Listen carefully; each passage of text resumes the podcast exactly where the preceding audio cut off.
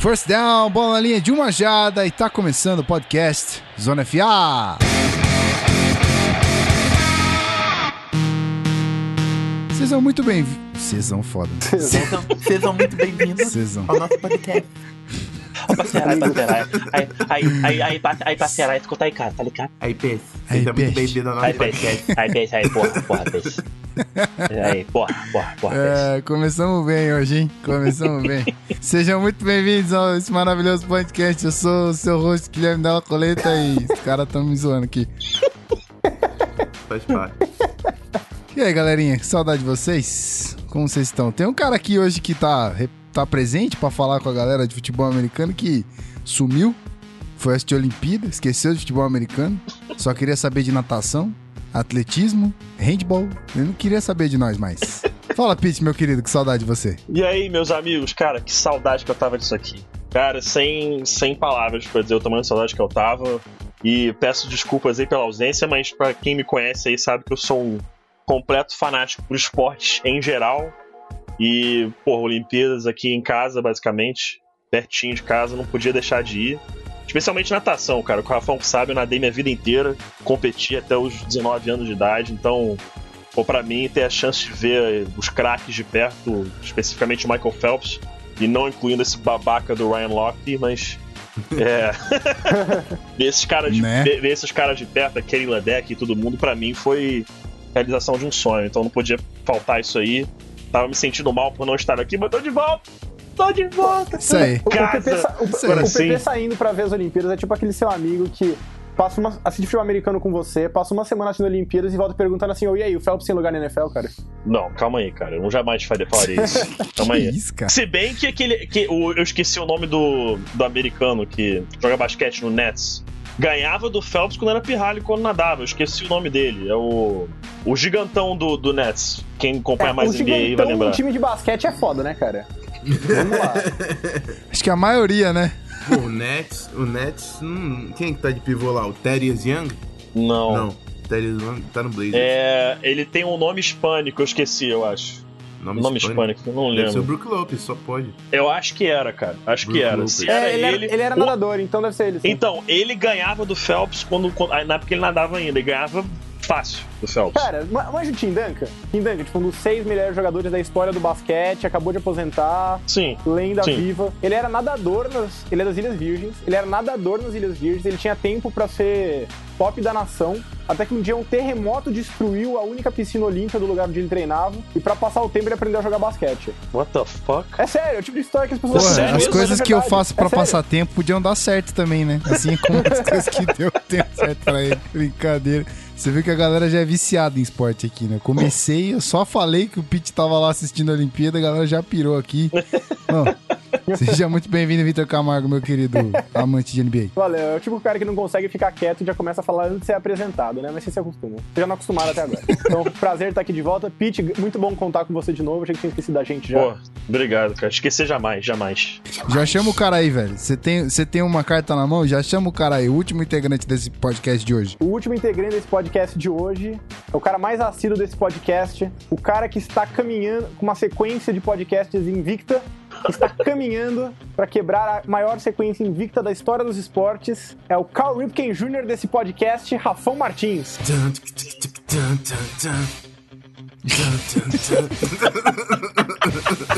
Isso porque o cara não era nem lutador de boxe, né? Era jogador de futebol americano. É, pra quem não sabe, Carl De beisebol. Ah, beisebol? É, ele era um shortstop que ele tem o recorde de jogos consecutivos jogados. Ele jogou 2.100 e alguma coisa jogos consecutivos sem perder nenhum. Um 2 dia mil jogos. Que consecutivos. isso, hein? Dá mais Sem 10 anos perder, de- sem perder, sem perder esclarecendo, sem ter ficado sem jogar, galera. Ele É, ficou sem ter 2.100 deixado de e mal jogar um jogos jogo, né? ganhando, não, porque aí o cara seria. Caralho, mito, né? Rumo E pra quem dois não- mil. É, pra quem não sabe, a temporada de beisebol tem 162 jogos, então façam as contas. Dá uns 14 anos. É. Sem perder É. um, sem deixar de jogar um Um. único jogo. assim, pensa assim, 162 jogos. Qual é a chance de você nunca, durante 13 anos, nunca ter tido um jogo que você passou mal na véspera, comeu uma coisa estragada, torceu o pé, tipo, cara, tem que ser muito homem de ferro, na moral. Intestino de aço. Intestino principalmente, né? Não teve um piriri, pô, 14 anos. É impressionante. Cara, Queria ser eu. Deve ter, de- deve ter tido, mas a situação depois do jogo não deve Entrou ter ficado cagado muito bonita, mesmo, né? não, cara. Entrou cagado mesmo. De- Hoje eu não de- posso Pô, jogar com pô, uniforme teve- claro, hein? Não teve o atleta, o atleta francês de. É, marcha, atle- marcha atlética, Marcha marcha atlética. atlética. Se borrou no meio da prova e precisa seguir em frente, bicho. O judoca brasileiro ganhou medalha de bronze.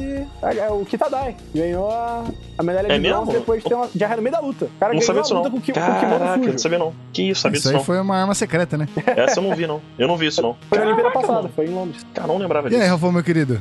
Como você tá, meu filho? Tô bem, tô bem, rapaz. Tentando aqui me colocar no meio de toda essa loucura esportiva. Mas É vamos difícil, nessa. né? É isso aí, senhores. Hoje o papo tá quente, tem bastante gente aqui. Já reparou que a gente vai falar pra caramba. Então, sem enrolar muito, vamos pras perguntas desse episódio. E na sequência, muito assunto pra você. Então, fica grudadinho aí que a gente já volta. Vambora. Ei, comentário! Comentário!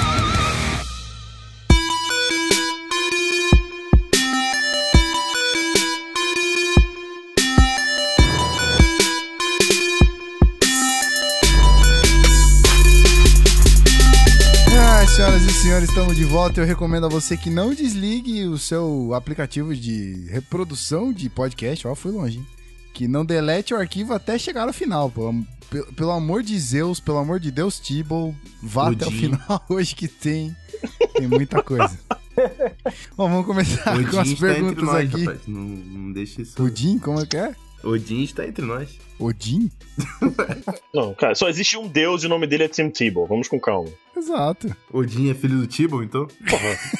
certo, no mínimo, no mínimo isso. Ninguém é. O Tebow. Cara, o Tebow é onipresente, cara. O Tibble é, é a resposta daquela pergunta. Quem veio primeiro, a galinha ou o ovo? Tim Tebow. Tebow.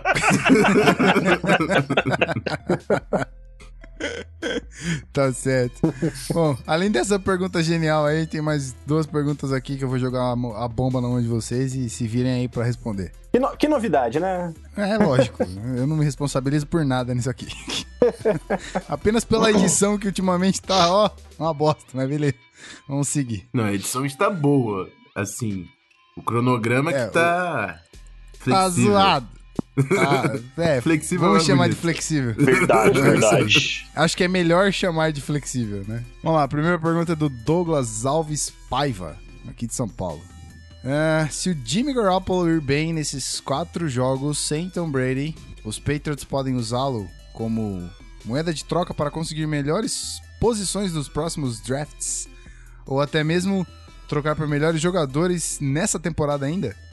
Ou já pensar desde agora na aposentadoria de Tom Brady? Lembrando que a liga sofre com escassez de bons quarterbacks e suas supervalorizações quando existem. Exemplo, como o quarterback dos Jets, que ganha muito bem para sua idade e na hora H, na temporada passada, entregou sua participação nos playoffs. Abraços, ótimo podcast de vocês. Valeu, valeu. E aí? O que, que, que ele tá falando? Tá falando do, do Fitzpatrick, que vacilou? É, o, É, mas o eu não acho também que a culpa foi do Fitzpatrick. O, o time como um todo. playoffs, né? É, não- o Fitzpatrick, na verdade, junto ali, surpreendeu muita gente, né? É aquela Uhum. coisa, se você precisa que o Fitzpatrick faça a diferença pra você, você provavelmente tá num- numa mal situação. Ele é um cara pra pra tá lá, pra ajudar, pra evitar os erros, mas ele não é o cara pra pra decidir no último minuto, no último jogo, entendeu? Se você tá procurando isso nele, você tá procurando a coisa errada nele. Não é isso que ele tá oferecendo pra você. Ele não é o maluco clutch, né? Uhum. É. Não é nem questão de ser clutch ou não ser clutch, é questão de assim, ele não é bom o suficiente pra você ter que depender dele. Ele não é bom o suficiente para estar lá quando você precisa de alguém clutch. Cara, e, e- cara, e e muito, e muito do que ele faz, muito do que ele faz, ele faz, assim, de improviso na hora. A gente vê muitas vezes ele. É, você vê um, vai ver uma jogada desenhada do playbook do Jets, você vê que ele joga a bola num ponto absolutamente nada a ver de onde ele teria que colocar, mas ele tem como recebedores o Brandon Marshall e o Eric Decker, que são excelentes wide receivers, uma dupla muito boa, uma das melhores da liga. Então aí acaba funcionando, especialmente com o Brandon Marshall, que também é maluco da sua forma e tal, gosta de improvisar um pouco nas rotas às vezes. Por isso também que o Fitzpatrick deu muito certo com o Stevie Johnson quando ele estava no Bills, porque o Stevie Johnson é um cara que corre as rotas de uma forma é, muito fora do tradicional, mas ele chega no ponto da forma na hora certa, isso que importa. E o Fitzpatrick também é um pouco fora do comum, e é uma parceria que deu certo na época. É, então, mas voltando à pergunta, né? Eu acho que se o Não. Garápolo conseguir aproveitar bem aí essas oportunidades, eu não acredito que o Patriots vai usar ele de moeda de troca, né? Que é um cara que já tá há algum tempo no sistema, sabe bem o playbook. E o Brady, querendo ou não, tem seus 39 anos, né? Então, ninguém é eterno. Você deixar o Brady realmente aposentar pra você buscar uma solução nova. Um cara que vai ter que aprender o playbook, aprender as jogadas. Então, se o Garoppolo provar que tem essa cancha e já tá há algum tempo lá em New England, né? Que- O ano que ele foi draftado, não sei de cabeça, deve ser 2013. É, esse é o terceiro ano dele, então. 2013, então. Não, 14, 2014. 14, 15, 16. É. Então, já tá há algum tempo dentro do sistema, sabe bem o playbook. Se ele mostrar a postura de quarterback titular, eu acho que o Patriots tem que mais é segurar o cara pra fazer essa transição suave na saída do Tom Brady, igual foi com o Brett Favre e o Aaron Rodgers, né? Uhum. E seria interessantíssimo, né? Porque o, o Patriots, se algum dia deixar de ser dominante, a NFL vai mudar de cara, né? Porque entra ano, sai ano, e o Patriots é um dos melhores times do, da liga. Quem sabe o Garoppolo consegue aí segurar as pontas e manter o, o nível do time. É, Eu acho que tem uma variável muito chave que às vezes a gente esquece, mas assim, quantos anos o Tom Brady ainda vai jogar? Eu não faço ideia. Uhum, Tipo, uhum. pe- Pelo, assim, ele joga numa posição. Ele é um cara muito forte fisicamente, que ainda tá meio inteirão fisicamente. O braço tá dando uma cansada, mas ele ainda é um cara que consegue aguentar os rigores da posição, vamos chamar assim. É, ele é um cara que joga numa posição que hoje é muito protegida, num time que usa muitos passes rápidos, ou seja, mantém ele fora de, de perigo a maior parte do tempo. Então, é e ele é um cara muito competitivo que já falou que não quer parar de jogar. Tipo, ele só vai parar quando ele não conseguir mais mesmo. Então, assim, Quer jogar até que... os 45, né? É, então, assim, será que ele vai parar? Será que ele vai continuar jogando? Eu não consigo enxergar o Patriots, considerando o que os times estão pagando por quarterbacks medíocres por aí hoje em dia, eu duvido muito que o Patriots vai pagar de valor de mercado pro Garoppolo pra manter ele, e se a ideia não for que o Brady já aposente. Então, assim, dependendo da, da- da postura do Tom Brady, entre, ah, beleza, acho que eu vou aposentar daqui a pouco, ou então, não, eu não sei quando eu vou aposentar e vou deixar isso em aberto, eu acho que essa é uma variável mais importante de todas pro, pro futuro do Garoppolo. Eles não vão manter o Concordo, Garoppolo se concordo. não for pra É. substituir o Brady. E o Patriots tem uma mania Mas um esquisita. dia o Father, o Father Time bate, cara. Bate, É, um sempre dia. chega, sempre chega.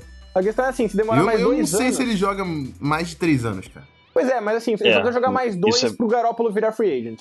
É, mas E a questão, por mas exemplo, aí, mas então, mas aí vai ser o, o Brady, a gente não sabe como é que vai estar, 41 anos, e o Garópolo, que se mostrar alguma coisa, pode ser uma promessa. Fica, aí é mais complicada a decisão. Mas, cara, a questão também, por exemplo, a gente vai ver os reservas que já passaram por New England e saíram de lá. Brian Hoyer não é bom o suficiente para ser um titular. Ryan Mallett, não precisa nem falar. Matt Castle não é bom o suficiente para ser um titular. Então, toda reserva que sai de New England não tem capacidade suficiente para ser um titular na NFL. Sendo que o Brian Hoyer, quando entrava, fazia o suficiente e dava a impressão de que poderia ser um pouco mais. O Matt Castle, naquele ano que o Brady não jogou, levou o time até 11-5 e era visto por muitos como um potencial titular para a liga. E, inclusive, rolou o debate na época de será que eles vão mandar o Brady embora ou vão ficar com o Matt Castle? Então, acho que algo que a gente tem que ficar de olho também é nisso. Se o Garoppolo for muito bem e ele aparecer qualquer notícia que for de Garoppolo on the trade block, eu apostaria minha grana que o Garoppolo não é bom e que ele simplesmente funcionou dentro do sistema do Josh McDaniels. Eu é apostaria eu acho minha que a grana aí. liga, a né? liga tá começando a pegar esse tipo de, de coisa. Claro, sempre vai ter um time burro, mas em geral eles estão começando a aprender esse negócio assim, ó.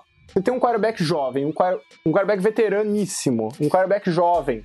Você colocou ele pra, pra ser trocado, beleza, tem uma chance de que na verdade é porque o Tom Brady não vai aposentar. Mas também tem uma grande chance de que o cara não é tão bom assim. E o Patriots tem, tem tido uma mania ultimamente de gastar escolhas de draft relativamente altas em quarterbacks que não dão em nada depois, né? O Mellott acho que foi o exemplo mais recente, mas não foi o único. Eu acho que nos últimos anos, nos últimos, sei lá, 6, 7 anos, eles gastaram três escolhas entre segunda e terceira rodada em quarterbacks. O único que deu alguma coisa, vamos colocar muitas apelidos, foi o Garópolo, porque ele ainda não foi trocado nem dispensado. Então, é, eu pessoalmente, não sei se a ideia do Patriots é realmente encontrar um substituto pro Brady. Eles Mas veio um de Kobe reserva. Brissett, né? É, mas assim, Que eu não gosto, mas é, basicamente, eu- uma mania que eu não entendo do Patriots. Eu acho que, um- ainda mais justamente porque o Tom Brady é um cara que já tá chegando no fim da carreira, eu acho que muitos desses recursos que eles gastam em quarterback no draft poderiam ser melhor direcionados para uma ajuda mais imediata, vamos chamar assim. Mas aí é uma opção minha. É, eu, eu, eu penso assim também. Para mim, o negócio principal é, é, é, realmente essa dúvida do que, que o, o, Patriots faria. Eu, pessoalmente, se ele jogar bem, manteria o Garoppolo no elenco, porque por mais que o Brady fale que quer jogar até os 45, o próprio Peyton Manning assinou um contrato com o Broncos que, se ele não tivesse aposentado, estaria valendo essa temporada agora ainda. Né? Seria a última temporada do Manning com o Broncos, seria essa agora, e não a anterior. Mas a gente viu claramente que o corpo dele deteriorou antes do lado mental dele aceitar que ele deveria parar. Então, é aquela coisa. É, é muito. É triste, inclusive, a gente ver grandes jogadores, o corpo não aguentar, ele ter que passar por um final de carreira deprimente, como. Me, ok, mesmo o Manning tendo ganho o Super Bowl, o jeito com o qual ele chegou lá, aquelas cinco interceptações contra o Chiefs foi feio. Foi assim, uma coisa que a gente nunca gostaria de ver do Peyton Manning. O próprio Brett Favre, no último ano dele com o Vikings. Cara, foi feio. Ele, no ano anterior ele chegou até a final de conferência. Putz, foi por um lance que não foi pro Super Bowl. Mas no ano seguinte o corpo dele não aguentou, se lesionou. E aí foi uma coisa feia de ver. Então a gente nunca. O, Jerry Rice, muita gente não lembra, mas o Jerry Rice tentou uma última temporada com o Denver Broncos. E no, é, no na preseason, antes do primeiro jogo, ele já falou assim: mano, não tem mais condição. Não tem mais como. Ele pelo menos se ligou antes do, de passar, não vergonha, porque esses caras jamais vão passar vergonha, mas antes do corpo dele se desgastar, antes dele perceber. Ele percebeu de última hora. Então, é, eu não gostaria que isso acontecesse com o Brady, mas da forma com que ele está focado para jogar, essa questão que o Rafão falou do Father Time chegar, cara, eu fico com medo de chegar se ele tá esperando e ele ter uma última temporada deprimente também. É, eu acho que um dos motivos pelos quais o Patriots fica, pe fica, pegando esses quarterbacks é justamente para ter uma contingência uhum. no caso disso acontecer, né? Porque pode ser abrupto, pode não ser, mas eu não consigo ver o Patriots, se o Tom Brady ainda não estiver mostrando sinais de um desgaste muito iminente, eu não consigo ver o Patriots pagando 18 milhões por um backup quarterback na free agency.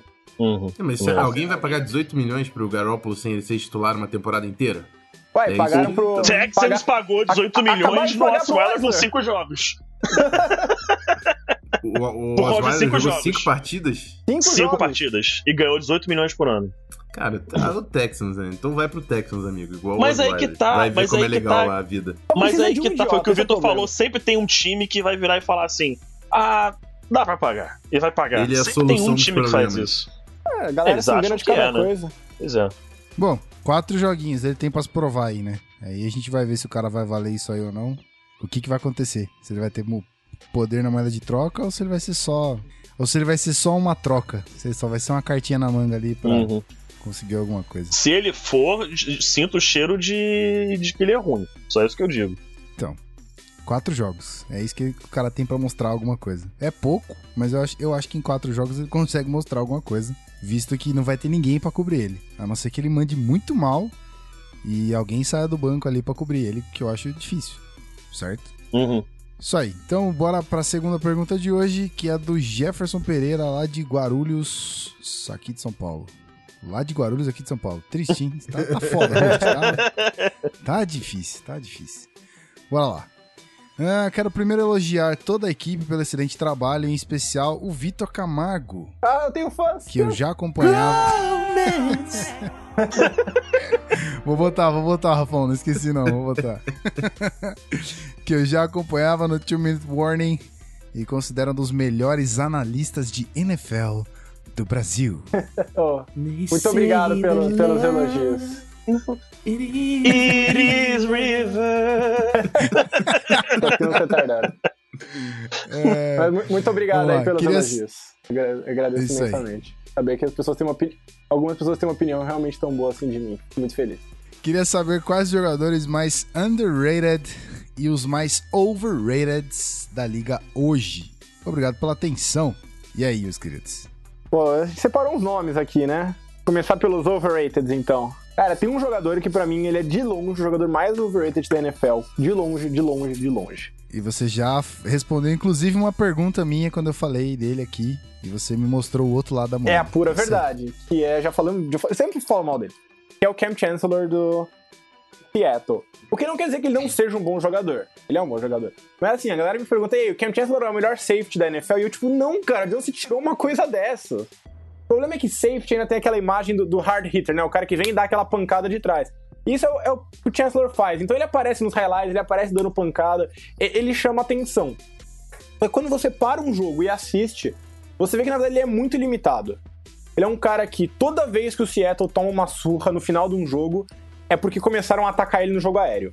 Foi assim contra o. Foi assim que o Minnesota quase virou a partida.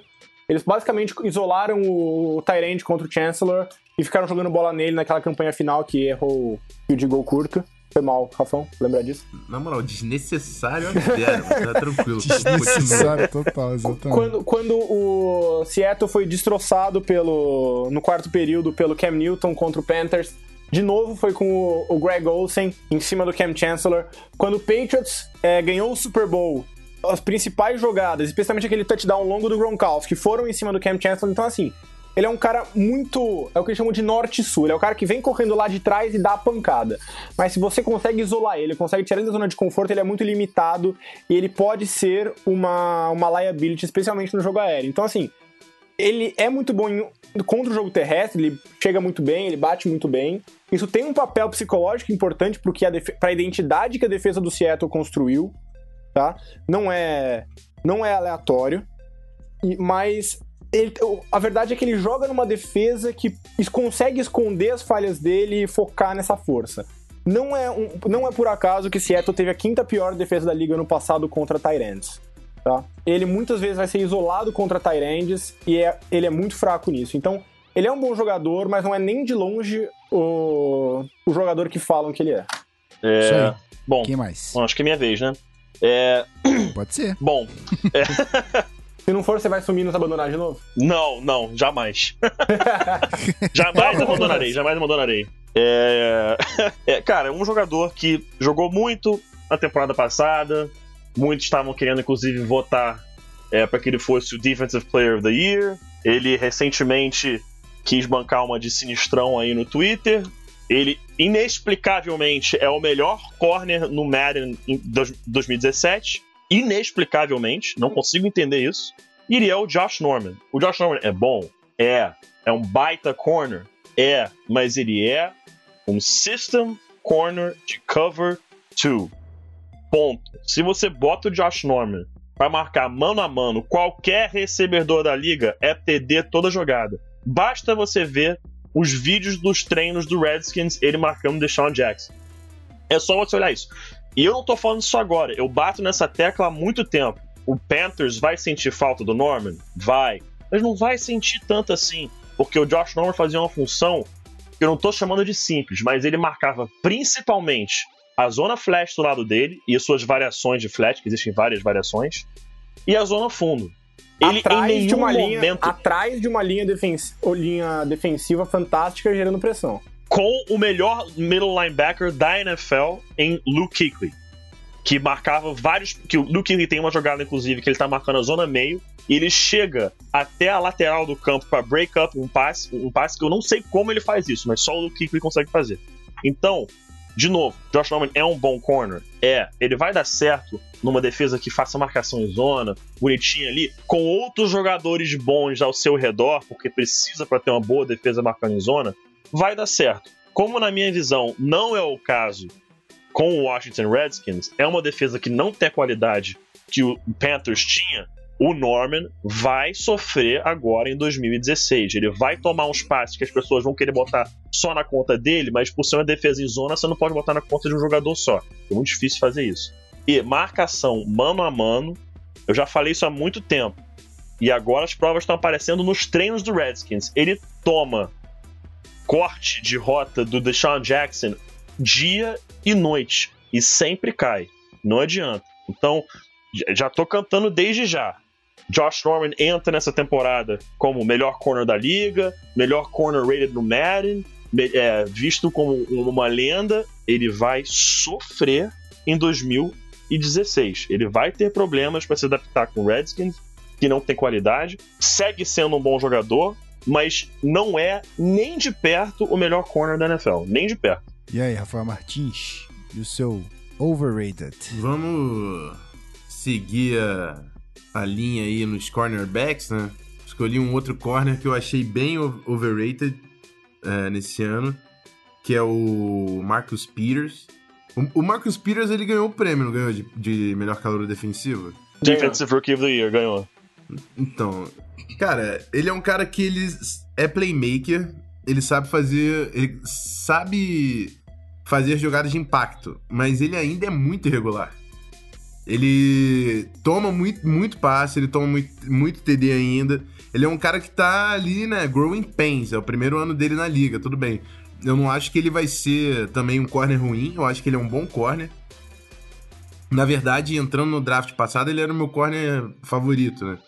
Eu até colocava ele na escolha do Vikings e não o Trey Waynes. Mas assim, colocaram o cara, já ouvi gente falando até para ele entrar na discussão de melhor defensor da NFL. Tá maluco. E para mim isso é impossível, porque ele ainda, ele ainda é muito irregular, ele ainda perde muita, muita cobertura. E é até natural, porque ele não tem o sistema ainda é, dentro dele. Ele não joga confortável ainda extremamente, porque é o primeiro ano dele dentro do sistema. Mas, assim, acho que vai ser um bom corner. Eu só não acho que a hype em cima dele é comprovada. Eu acho que ainda falta bastante para ele se provar como um, um corner de elite na NFL.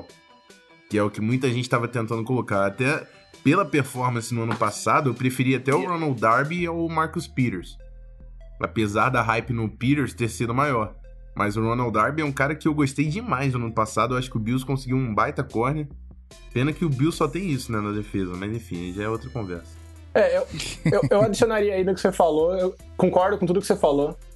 É, também acho que eu coloquei até o Darby na frente do, do Peters na minha votação de calor do ano.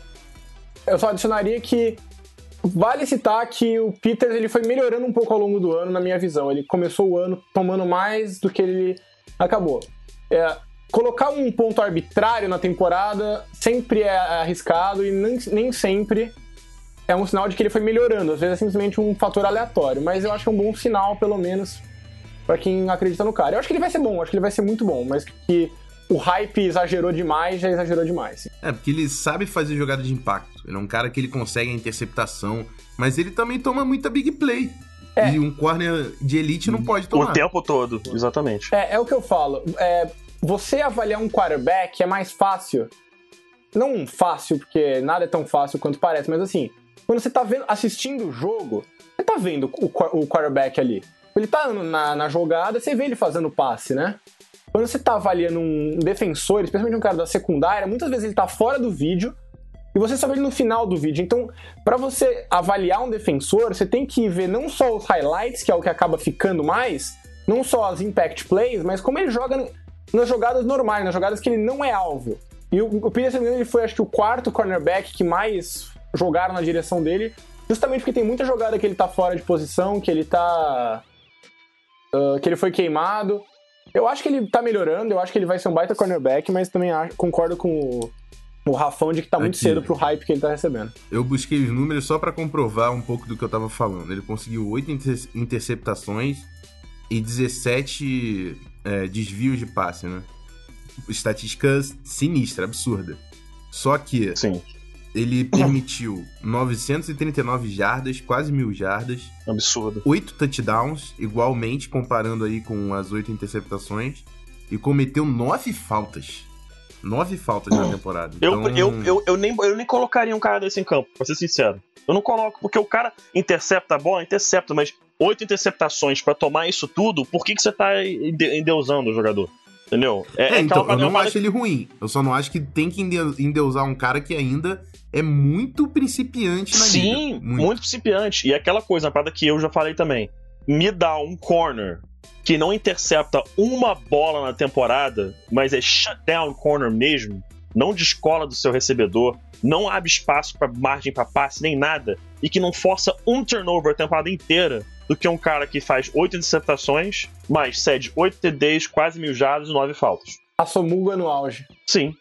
Mackenzie Alexander no Clemson Tigers. Champ Bailey. Champ Bailey, baby. Champ Bailey. Aí, toca! Mackenzie pra Alexander só tocar. permitiu I'm um back. touchdown na carreira universitária. Toca a sirene, cause I'm back, baby. Só por isso, né? Ela só toca quando você tá aqui. A gente, e, aliás, a gente Não, toca ela em homenagem a você quando você não tá aqui. É Uma- uma brincadeira, né? Foi uma do ligado, né? Pete e uma do, do Rafão em sequência. Isso foi legal. É, Acho que todo mundo aqui viu Chaves, né? Todo mundo aqui via Chaves, Sim. né? Sabe quando você Sim. tem Claro, aquele. obviamente. Tem aquele episódio do suco de limão que é feito de tamarindo e tem gosto de laranja? Cara, eu não lembro desse, assim, cara. cara. E- e- Eles parecem que são muito bons, eles são feitos de material muito bom, mas o cara não é bom. Só que ele parece bom, você quer acreditar que ele é bom, porque os ingredientes são bons, a cara dele é boa. E ele faz jogadas impressionantes, mas não é bom. É o Tavon Austin. É aquele cara que, assim, ele tem muita Hum. velocidade, é um absurdo a explosão, a velocidade e a agilidade desse cara. Ele é aquele cara que vai fazer muito ponto no fantasy com big plays, aquelas corridas de 50 jardas, recepção de 70 jardas. Tipo de jogada que aparece em highlight e se destaca. Você pensa, pô, o cara é muito rápido, é forte, tem mãos razoáveis. O cara faz big play, o cara consegue um monte de jardas por recepção. Esse cara é um monstro. Isso aqui é aquela coisa. vai- ver o que o cara faz no dia a dia. Pra cada uma jogada que ele explode e ganha um monte de jardas, ele tem sete jogadas que ele erra a rota, não consegue separação, ah, de- não consegue se, colo- é, se colocar na melhor posição pra receber o passe. Basicamente, ele é inútil se a bola não tá na mão dele, porque ele é muito ruim correndo rotas, ele é muito ruim conseguindo separação, tudo que ele faz é pegar a bola e correr. Ele é basicamente o running back essa altura do campeonato. Então, não só tem muita jogada que ele vai ter um impacto negativo pelo que ele não consegue fazer, como ele vai ter muita jogada que você tem que para você conseguir fazer ele ser útil, você tem que desenhar a jogada especificamente para ele. Tem que mudar o seu esquema tático para colocar a bola na mão dele. Quando você usa isso em pequenas doses, tudo bem, é legal ter um cara 5. Por exemplo, o Minnesota tem o Cordell Patterson, que sofre do mesmo mal. Ele não sabe ser um wide receiver, mas se, ele tá- se a bola tá na mão dele, ele sabe correr. Foi mal, Rafão. é, mas não, é mas verdade. eu- eu tenho- é verdade, acho. É, tudo bem, é útil você ter esse cara e criar umas jogadas, uns reverse, uns passes curtos, é. Mas assim, o, pro- o problema do Tavanotti também é porque ele foi escolha de primeira rodada, então todo mundo esperava mais e todo mundo tratava ele assim como, como se fosse mais. Foi de segunda rodada. Não só foi segunda rodada, como inclusive foi, ah não, foi final de primeira, e ainda foi um O trade Patterson up. foi. E foi um Foi. trade up ainda. Então, É, o, o Vitor tá lembrando uns negócios desnecessários nesse podcast, mas beleza. I think it's personal. I think it's personal. dizer isso, mas. E, bom, é como o Austin ele tem um conjunto de habilidades que é muito impressionante no papel e ele aparece muito em big plays, você fica- as pessoas ficam com a impressão de que ele é um grande jogador, mas ele não é, ele é um jogador mediano com flash de grandeza porque ele tem um- habilidades muito impressionantes e uma vez ou outra ele consegue usar essas habilidades de forma útil. A maior parte do tempo não consegue. Overrated. Acabou? Vocês zeraram? não, ainda tem, porra. Tem ainda mais tem. um, não, que não- vamos falar dos. dos... Não, overrated dos tem mais um aí. do- dos Over- overrated. overrated Tem um- tem mais um aí. Tem mais Tem um. o meu, é que É, o na verdade, só tinha tem, um. tem mais dois aqui, né? Não, eu tenho, falou eu, eu, tô- eu tenho, eu tenho mais um que eu tô na dúvida aqui que eu vou falar. Tem mais Victor um. acabou Ah. de falar do Tevon Austin e eu vou falar do Blake Bortles. Fala aí, que eu tenho, fala aí que eu tenho mais um também que eu vou, vou escolher aqui entre dois. Que tem muita gente que endeusa o Blake Bortles porque joga fantasy. E aí O Vitor odeia. acha que fantasy é vida. Fantasy é vida, gente, mas calma. Não é jogo real. É, o Blake Bortles, eu acho que ele tá evoluindo. Eu acho que a segunda temporada dele foi melhor que a primeira. Mas ele ainda não conseguiu passar da marca de 60% de passes completos. Além de ter liderado a NFL em interceptações no ano passado. Eu não queria um cara desse comandando meu time titular pra buscar um Super Bowl. Desculpa. Opinião aqui pessoal. Eu acho que você precisa tomar conta da posse de bola pra você conseguir jogos, principalmente com- é, conseguir vencer jogos apertados. No jogo apertado, vai lá ver ali quem ganhou a batalha do turnover. Vai ser o cara que ganhou o jogo. Você ter o quarterback que lidera a liga em interceptações e que ainda não conseguiu alcançar nem 60% de passes completos, eu eu não confio num cara desse. Pra mim, ele é um gunslinger. O, o Vitor até criou uma, defini uma definição nova aí, porra louca. É o famoso Enfim, ele é tudo louca. isso. Ele é tudo isso. Eu gosto muito do Allen Robinson. Pra mim, é um dos melhores wide receivers hoje que ninguém fala. E o Blake Bortles tá se aproveitando muito desse cara. E o Alan Hearns também que apareceu e é bom. Mas o Allen Robinson, pra mim, é um cara diferenciado. E. Pô, e é bonito de se ver os passes, pô. São jogadas de impacto. Mas é outro cara que cria jogadas de impacto, mas não é regular. E eu não quero esse tipo de jogador no meu time. Por isso, acho que ele é overrated na liga. É, eu. Vou, eu vou frisar aqui que o Vitor odeia. Eu ele. odeio ele. E eu odeio o fato de que as pessoas acham que ele é bom, isso me irrita também. É, porque ele não é. É, eu acho que o Bill Barnum, que na minha opinião é o melhor escritor de futebol americano da atualidade, assim, por muito, ele é um, um monstro sagrado. É, ele escreveu uma coluna recentemente onde ele aponta exatamente isso. Que muito da melhora, entre aspas, do Bortles veio de fatores que não são dele. Basicamente, são muitas vezes são ah, jogadas dos wide receivers ou jogadas quebradas que caíram no lugar certo na hora certa. Mas não é que. Ele melhorou, obviamente, mas muito do- dos bons resultados que ele consegue em algumas jogadas vem de fatores que não são mérito dele. Vem de mérito do receiver, um pouco de sorte e tal. Você estuda a jogada, você vai ver que ele é muito ruim para ler a jogada. Ele faz muito passe ruim que espirra. E se eu não me engano, não só liderou a liga em interceptações, como ele liderou a liga em pick six, como ele liderou a liga em interceptações dropadas pela defesa. Então, assim, não é o cara que você quer no seu time. Ele pode melhorar? Pode. Tem potencial? Tem. Hoje, ele é um quarterback muito ruim. E. Então, um dos piores quarterbacks da liga hoje. Hoje. E engana a galera porque ele faz ponto no fé. Isso aí. Agora pra fechar de falar mal das pessoas que vocês pra falar mal vocês gostam, hein? Pelo amor É, de Deus. tem mais um sim. Fala aí, mais um. Ó, tem mais um que entra pra esse time do Blake Bortles aí também. Que lá em 2013, eu não vou negar, né? Eu não gosto de fugir do que eu falava, não. vou eu ainda. que eu sou louco por você.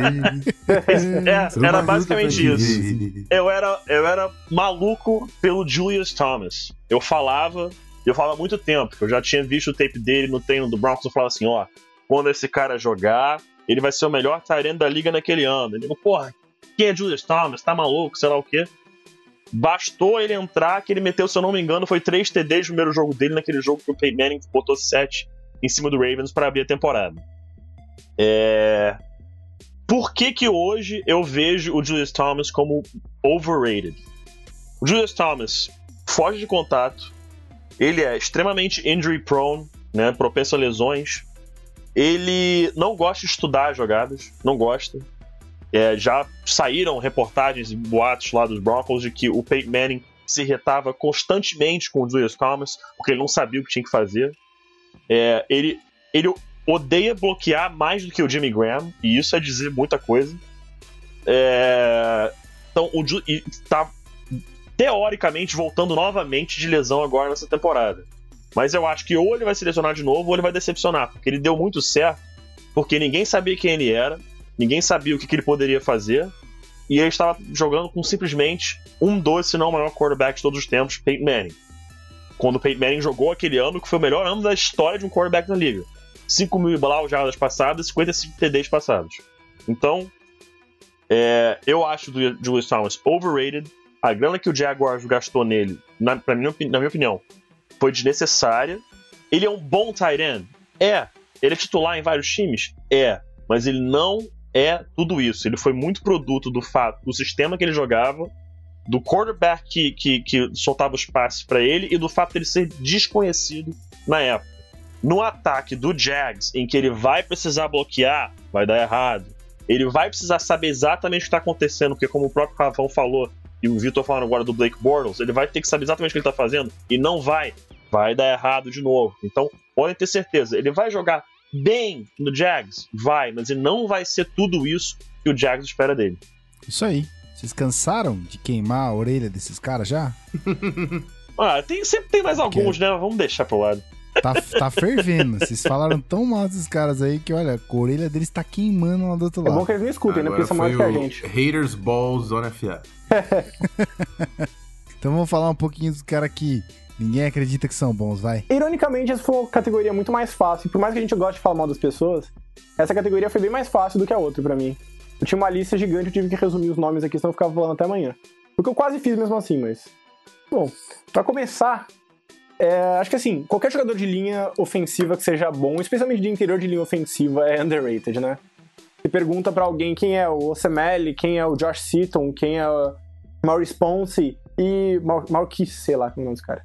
É, Marquise não vai saber- e provavelmente não vai saber responder. E assim, são os melhores guards, e no caso do, do, do Ponce, um center, da liga. Mas é que é uma posição que é muito inglória, porque é uma posição que não pega passe, não faz jogadas de efeito. Ele é um cara que a função dele é não fazer merda, basicamente.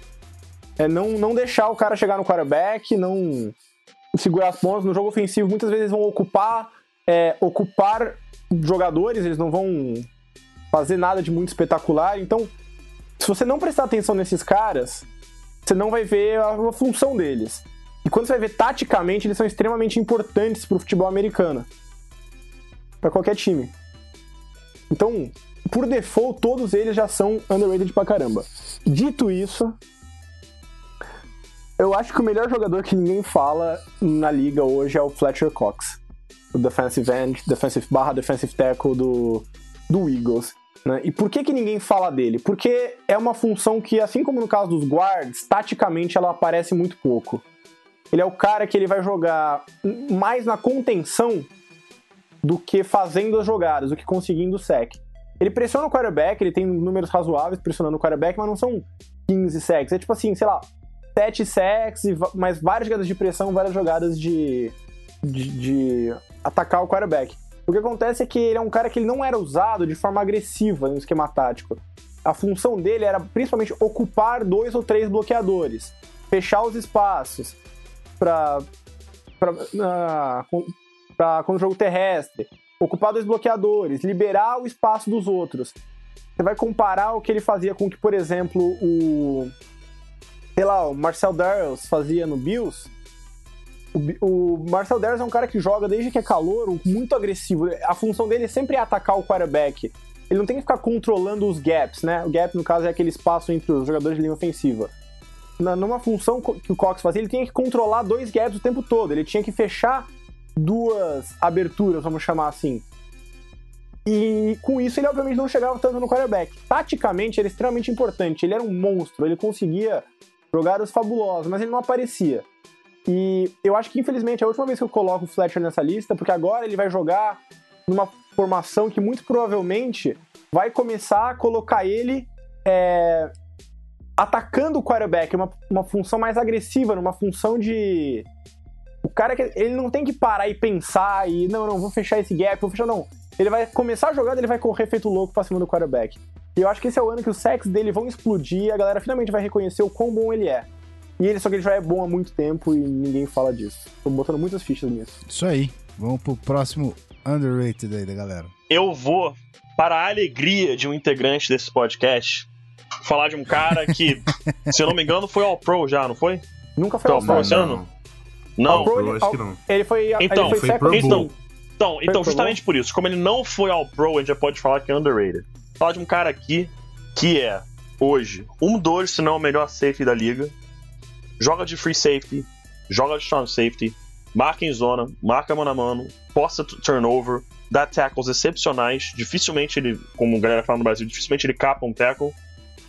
Que é o Harrison Smith do Minnesota Vikings. O Harrison ele foi Smith. All Pro em 2014 e 2015, só pra não passar 2014... informação. É, então beleza. É. Então foi All Pro, mas ainda assim é underrated. Porque quando você abre uma conversa em qualquer roda, a galera tá falando de futebol americano, tá ali com o Danone, tá batendo para o americano, vamos falar assim: quem é o melhor safety da liga? Raramente o Harrison Smith é citado, tá? Raramente o Harrison Smith é citado. não. O Earl Thomas está entre os melhores safeties da liga, isso não, não tem como não falar. Né? Se não me engano, ele foi, ele, ele foi um dos votos que a gente teve aqui de melhor é, safety da liga unânime, não teve? Foi um, teve o Mami, né? ele foi o melhor ball hawk. Melhor e... ball hawk. Pra, pra, mim, ele é o melhor safety por o... muito, é. e isso não é um, um knock no resto do safety, mas é porque eu Exatamente, é um... não é um knock. Não é um o knock. Melhor, o melhor all-around pelo Zona FA foi exatamente Harrison Smith. Eu, eu acho que a gravação da, NF, da, NFC North, quando a gente falou do Vikings aqui, eu acho que eu passei uma meia hora falando de como esse cara é foda. É, ele é muito foda, cara. Ele é muito sinistro. O Harrison Smith, ele. Cara, a defesa do Broncos ano passado foi a melhor da NFL. Se no lugar do Darren Stewart fosse o Harrison Smith, meu amigo, era a melhor defesa da história. É, é, é papo disso, cara. Porque. Não, cara. o, mano, o, o, o, que, o que qualquer pessoa, time, exceto, ok, Seattle Seahawks, daria pra ter o Harrison Smith como seu free safety Cara, eu seria maluco pra ter Harrison Smith no meu time. E eu não vou continuar falando muita coisa, não, senão eu vou dar muita moral pro Rafão aqui. E a gente já cansou de falar do Harrison Smith aqui nesses podcasts. Então, eu só vou realmente deixar aqui que, pra mim, um dos jogadores mais underrated, apesar de ser um grande craque, mas ele não é muito citado na mídia, não é citado pela galera no bate-papo. Então, por esses motivos, eu coloco o Harrison Smith. Não tô dizendo que ele, que ele é um monstro que ninguém conhece, mas ele deveria ganhar mais respeito do que ele ganha. Mas ele é quase um monstro que ninguém conhece, porque muita pouca, muito pouca gente realmente conhece e fala do, do, Sim, do Harrison Sim. Smith, né? pois é. Ninguém mandou jogar no Vikings. Mas ele tá feliz ali, que ele ganhou um aumentozinho. É, agora é o pá. safety mais bem pago da liga, respeito ao menino. Tá vendo? Tá vendo? É que agora o Vikings tá virando cu. Eu acho que ele vai acabar ganhando um reconhecimento tardio, mas vai ganhar. É, Cara, vai Vikings campeão desse ano. Só isso que eu falo. Acabou. pô, até a ESPN falou isso, cara, eu não gosto disso. Eu sou, sou feliz sendo underdog. é muito ruim ser favorito. Eu te entendo. Que, que, que filho Bom, da mãe. Eu te, eu te é. entendo, que filho da mãe. Ah, eu sou favorito todo ano mesmo, eu sei como é que é. Cara, é muito bom, é muito bom ser underdog, cara. Ser underdog resulta em coisas como que a gente viu, né, na temporada passada. É muito. É muito... Ah, Caralho, vou- tocou ensurdecedoramente agora, porra da sirene. Ah, Breno. eu tava com saudade Puta disso, que cara. eu tava com Tocou saudade. pra mim, tocou pro que Rafão, tocou pro saudade que eu tava. Fala do 49ers Não aí, vai, Vitor. falar Vai, coisa fala. ruim no 49ers, não é nada de bom pra falar Não, do mas 49ers. então eu vou aproveitar a sirene pra falar de Anthony Barr também, que é um dos melhores linebackers da NFL, Ah, e do Linval Joseph não, também, que é um cara, dos melhores aí. nose tackles da liga. Bem, Vixe, toque. Jesus Não Christ. não, mas... Chama a polícia, Por chama mais polícia. que não dê pra Tá- escutar tá o que eu tô esses Eu, eu sei que não dá pra escutar o que eu tô falando por causa da sirene no fundo, tá muito alta, ensurdecedora, mas. Eu, eu confesso que a defesa do. a def- os os jogadores individualmente da defesa do, do, do Vikings são meio que underrated mesmo. São mesmo. Ninguém mandou não. jogar no Vikings. Já falei, tá com os dias contados esse tipo de argumento. Isso vai mudar, cara. Isso vai mudar. Essa, essa coisa de ninguém mandou jogar no Vikings. Cara, Vikings vai ser pica. Ba- Se já não é. O Vikings vai. é, não, se jogar bem, vai vir o bandwagon, né? Normal. Olha só quanta gente torce pro Panthers hoje. Vai ver dois, três anos atrás. Sejamos Exatamente. sinceros, sejamos Fiquei muito decepcionado Sem que você. rancor no coração. Fiquei muito decepcionado que você não citou o Seattle nessa sua provocação explícita. Não, também, é porque o- é, foi o Seattle e agora o Panthers que dominou É. a bandwagon, né? Seattle puxou o carro, né, velho? o Seattle Puxou foi o o carro grande dessa leva de torcedor aí que veio E antes boom. do Seattle Exatamente. teve uma galera também do Giants, que foi campeão duas vezes bem próximo, O enfim. Niners, o Ni- Niners teve sua época de bandwagoners também. É, mas se você, se você conseguir ali escolher seu time, entrar na bandwagon, mas depois continuar acompanhando, não tem problema nenhum com isso. O problema é aquele cara que acompanhou porque tava ganhando e depois, pô, fica decepcionado e troca. Aí eu acho já meio estranho.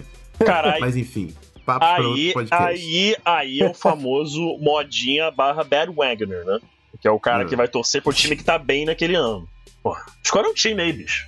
Ou, ou admite que tu não tem time, ou escolhe um time. Ou torce pra NFL toda, cara. É, Assiste o jogo, curte. É muito mais gostoso. Eu tenho amigo meu que é Senhora. ateísta esportivo. O cara assiste pra cacete, assiste mais que eu de. É, Time ué. americano, mentira, ninguém assiste mais que eu, time americano, mas assiste pra cacete e fala: Ah, eu não torço pra ninguém. Eu vejo os times que estão bons porque eu quero ver bom- bons jogos, mas eu não torço pra ninguém ganhar, ninguém perder.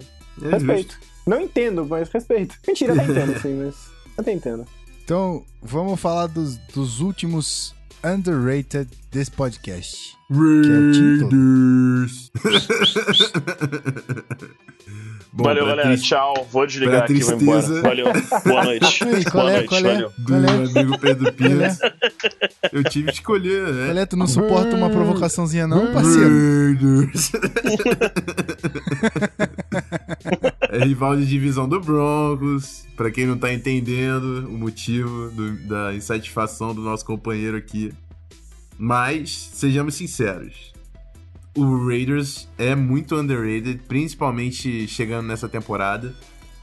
Uh, eu acho que o Broncos vai ter uma tarefa difícil em vencer a divisão. Eu não sei se o Pedro concorda comigo, mas ele vai ter voz depois da minha colocação. Cara, Derek Carr pra mim tá muito próximo de se tornar elite. Eu gosto demais de ver ele jogando. Ele é muito frio, ele consegue lançar o passe na pressão com o maluco no bigode dele aqui e joga o passe preciso. Sim, É. sim. Não, É. é. só, é só porque eu ia comentar que ele foi o terceiro quarterback menos pressionado da liga. Não, pô, tudo bem. Isso. pô, mas aí, beleza. O cara tem uma OL boa, parabéns pro cara, pô. Não quer, não quer tirar o mérito do cara por causa disso. Mas tem diversos lances que, a, que o cara tá com a blitz em cima dele e ele consegue lançar o passe preciso. No último jogo ele acertou um passe pro Crabtree que é mágico. Amigo. Não, foi na semana 2 ou não? Não sei. Enfim. Ele tem uma peculiaridade esquisita esse ano que eu acho que não vai se manter. Eu acho que é o tipo de aberração estatística, mas ele foi o pior quarterback da liga em quartos períodos e prorrogação. E o segundo pior foi o Bortles, eu só queria lembrar disso. Deixa claro. Eu só queria É, deixar- então. não, não deixar esse ser esquecido. Eu acho que é aleatório, eu acho que não tem nenhum motivo pra ele ser, pra ele ser ruim nos quartos períodos, mas foi, foi engraçado esse ano. É, mas, é, então, continuando. O ataque do Raiders por um todo. Eu coloquei o Oakland Raiders, por isso que o Pedro também ficou mais insatisfeito ainda. O ataque do Raiders como um todo. A linha ofensiva é uma das melhores da NFL e tem muita gente que não, também não, não fala. Talvez seja a segunda melhor atrás do Dallas Cowboys. E pegaram, Muitos o jogadores melhor, de qualidade. e pegaram o melhor free É, agent eh, de linha, que era o OCML. O Osemele tá lá, o Donald Penn é um baita de um veterano, tem o Menelik Watson de right tackle, o Gabe Jackson de right guard, todos jogadores acima da média e alguns também batendo na porta da elite, no caso do Osemele elite até na posição de guard. Uma das melhores duplas da NFL de wide receiver, a Mari Cooper, que foi um calouro sensacional no ano passado e ainda vai crescer, e o Michael Crabtree, que eu sempre gostei, mas no 49ers não conseguiu ter uma carreira consistente, passa pelos problemas que teve lá antes da chegada do Harbaugh. Mas enfim, agora no sistema do Raiders ele tá se mostrando. Eu falo sensacional porque eu tô um pouco empolgado, mas ele realmente tá jogando muito bem. E... Tá emocionado. Gosto demais do, do Clive Walford, que também é o Tyrande calouro que chegou ano passado. Michel Rivera é consistente na posição de Tyrande. A única posição que eu não gosto é o de running back. Latavius Murray, pra mim, não me convenceu. E achei até que eles podiam ter buscado um running back. Tinha muito running back bom disponível nos últimos rounds. O Broncos mesmo pegou um. O Devontae Booker de Utah era um dos, dos meus running backs pre- prediletos e tava disponível no, no terceiro dia. Foi no terceiro dia, né? Foi quarta Foi rodada. terceiro né? dia, foi quarta rodada. Isso. É, enfim. Aí, partindo pra defesa. Grupo de linebackers com Michael, Malcolm Smith, Bruce Irvin chegando, que é um, um, um bom situational pass rusher. O ben, Bruce Mario Irvin é um cara Edwards que, Jr. que poderia entrar no overrated dessa lista, eu acho. Sim, sim, sim. Não, mas eu falei situational pass rusher. Não, sim, eu tô, Aí ele é eu só bom. tô lembrando. É, é que é, ti- é a síndrome de jogador bom numa defesa fantástica que parece excelente, né? Não, assim, eu não acho ele excelente, eu não acho nem que ele merecia o dinheiro que ele tá ganhando, mas como situational pass rusher, ele é uma peça importante Ele é útil, em qualquer ele é time. Ele é útil. Eu gosto muito do Chilique Calhoun, que chegou lá, calouro. O Gerard? Ward vai... o Gerard Ward é, é consistente. Eu preciso Eu falar tô, de Kalil eu, tô, Mack? eu, tô, eu tô quieto aqui porque é melhor ficar quieto, sabe? Quieto Eu não, pra preciso falar de Kalil Mas, Mack?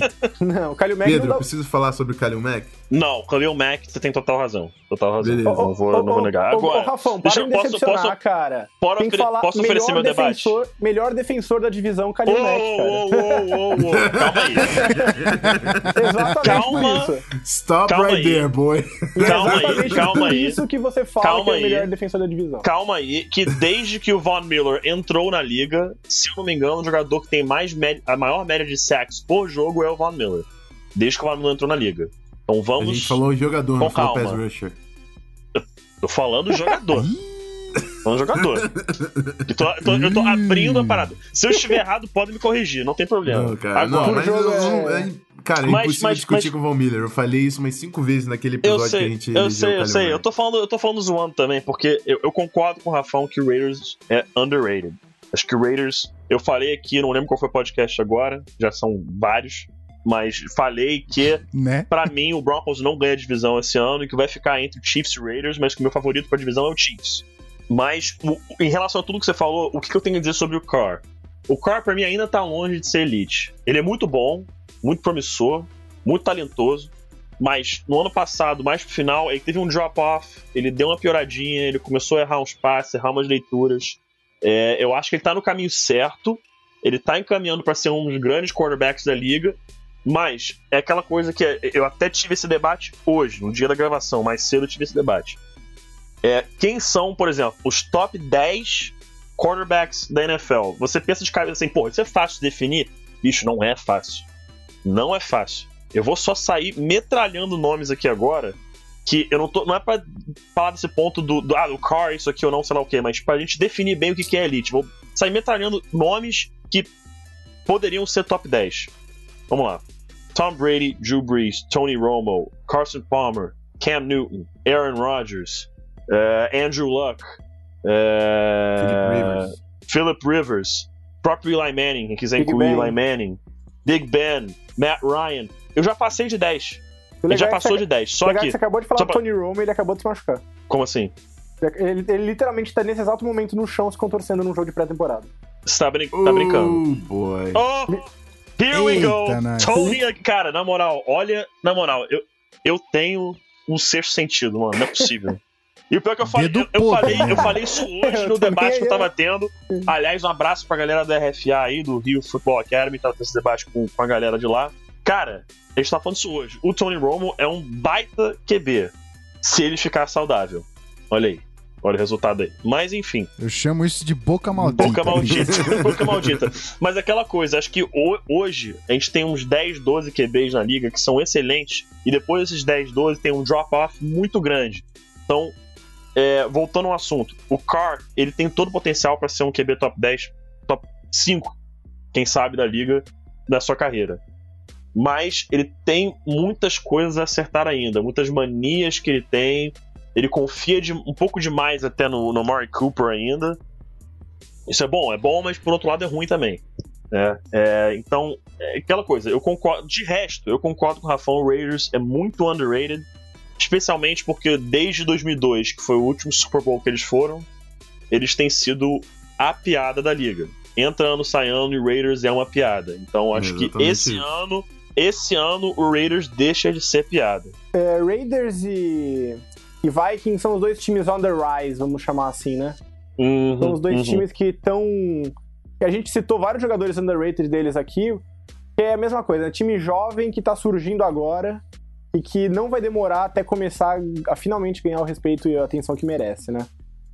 Acho que ano que vem a gente vai parar de falar de muitos desses caras, porque os times vão começar a fazer mais sucesso. Quando o time faz mais sucesso, começa a prestar mais atenção no time, nos jogadores, e você começa a ter mais reconhecimento sendo distribuído.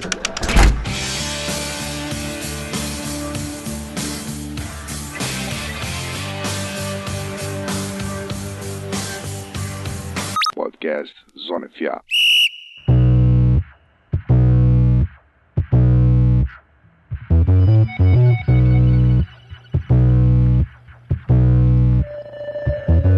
Isso aí, estamos de volta e vocês perceberam que hoje o assunto estendeu com a pergunta do nosso querido Jefferson Pereira. A galera se empolgou aqui de falar.